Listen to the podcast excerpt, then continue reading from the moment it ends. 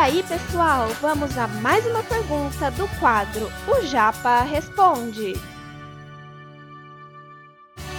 Você está ouvindo Redação Cast, o podcast para quem quer uma redação nota mil. A gente vai ver uns temas anteriores agora, só para vocês terem uma ideia de, do que, que apareceu na FAMEMA nos anos anteriores. Esses anos anteriores até 2021 foram todos temas confeccionados pela VUNESP. E essa outra lista que eu trouxe para vocês que não tem datação são todas propostas da FGV de 2020, tá? Vocês vão perceber uma coisa, é muito parecido. Tudo é muito parecido. Vamos ler comigo. Em 2018, olha o tema. A violência contra o professor é consequência de regras, de esco regras escolares impostas aos, aos alunos de forma autoritária ou reflexo de uma sociedade violenta. Veja, violência contra o professor é uma consequência das regras impostas ou ou reflexo de uma sociedade. Veja que tem o ou. Esse tipo de tema dicotômico, ele permite um posicionamento favorável ou contrário, sim ou não. Eu sou a favor desse lado ou desse outro lado. Veja, esse ou, por meio de uma pergunta no final, permite e sugere que você deva se posicionar a respeito desse tema, beleza? Ou em 2019, Atletas transexuais devem participar de esportes competitivos sobre o novo gênero? Pergunta. Apesar de não ter ou, a gente subentende que tem uma escolha, uma possibilidade de você escolher. Você é a favor que atletas transexuais devem participar de esportes competitivos de alto nível em nível profissional, com o mesmo é, com as pessoas que nasceram é, sobre aquele gênero já? Ou seja, um atleta trans pode ser incluído dentro das atletas cis? Esse tema de 2019 surgiu porque em 2018, finalzinho antes da FAMEMA, às vésperas da FAMEMA, nós tivemos uma polêmica na Superliga de Vôlei Brasileiro com a atleta Tiffany, que é uma atleta transexual que fez uma mudança de sexo, mudou para é...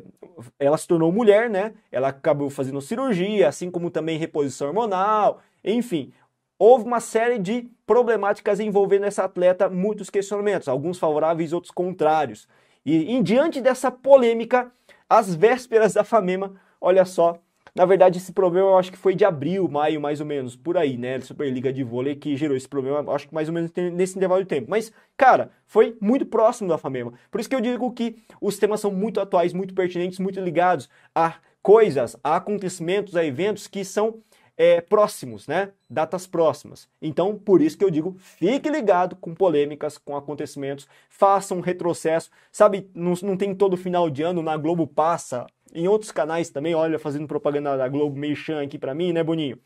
É, cara, não passa aquele, aquela retrospectiva, então ficaria de olho, faria por conta própria essa retrospectiva para me antenar em relação, ter uma ideia do que aconteceu antes. 2020 a redução da maioridade penal pode colaborar para a diminuição da violência no Brasil? Pergunta, sim ou não? Favorável ou contrário à redução da maioridade penal?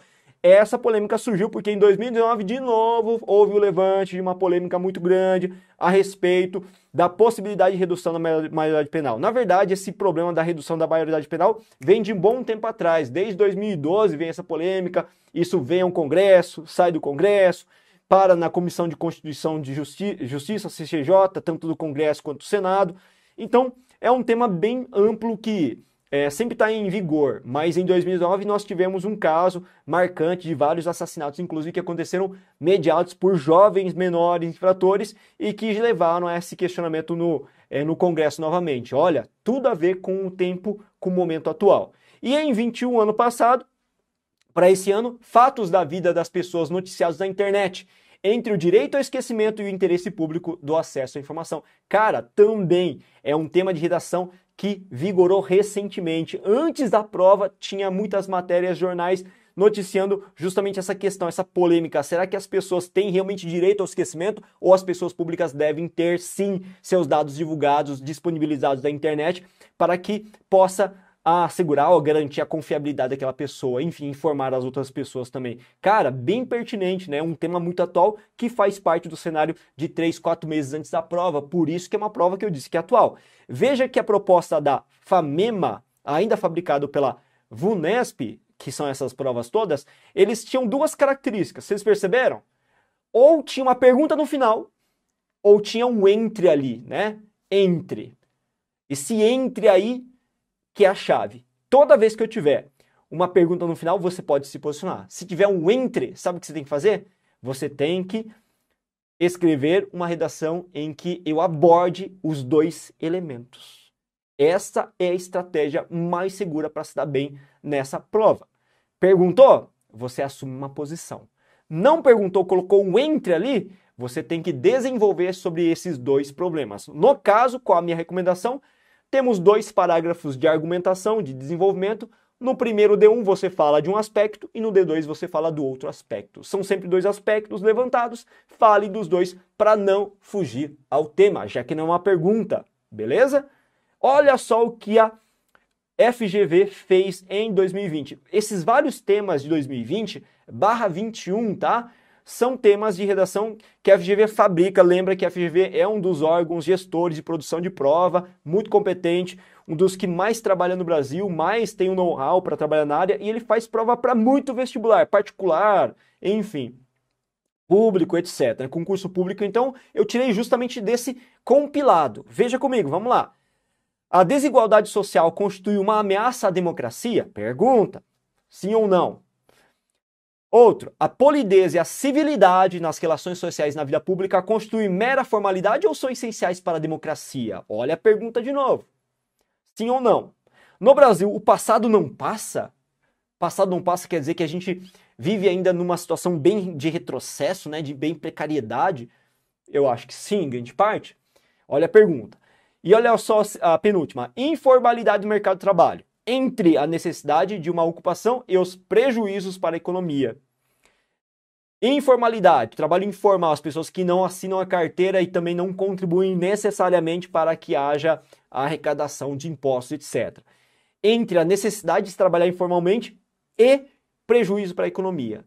Então, o que, eu tenho que fazer num tema como esse, que tem um entre? Eu tenho que falar de uma coisa e de outra. Tem que falar das duas coisas, D1 e D2, beleza? E olha o último tema, gestão pode substituir a política? A gestão que eu falo é a gestão política pública, na verdade, né? Pode substituir a política, as empresas, né, podem ter uma gestão mais competente do que no setor político, ou seja, no processo, na verdade, de privatizações.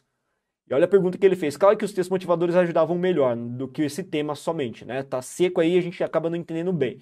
Mas veja, cara, se a gente voltar aqui é, para os temas anteriores da FG, da, da VUNESP, da FAMEMA, cara, é praticamente igual. Não muda nada, é muito parecido.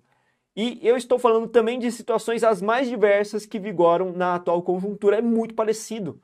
Então veja que você vai ter que se concentrar bastante nesses dois tipos de proposta, somente nesses dois tipos de proposta. Quando tem pergunta no final e quando tem a partícula entre, que obriga você a falar dessas duas coisas que dividem o problema, beleza? Esse conteúdo é um oferecimento da Corrija-me, a plataforma preferida no ensino de redação. Saiba mais em corrijame.com.br.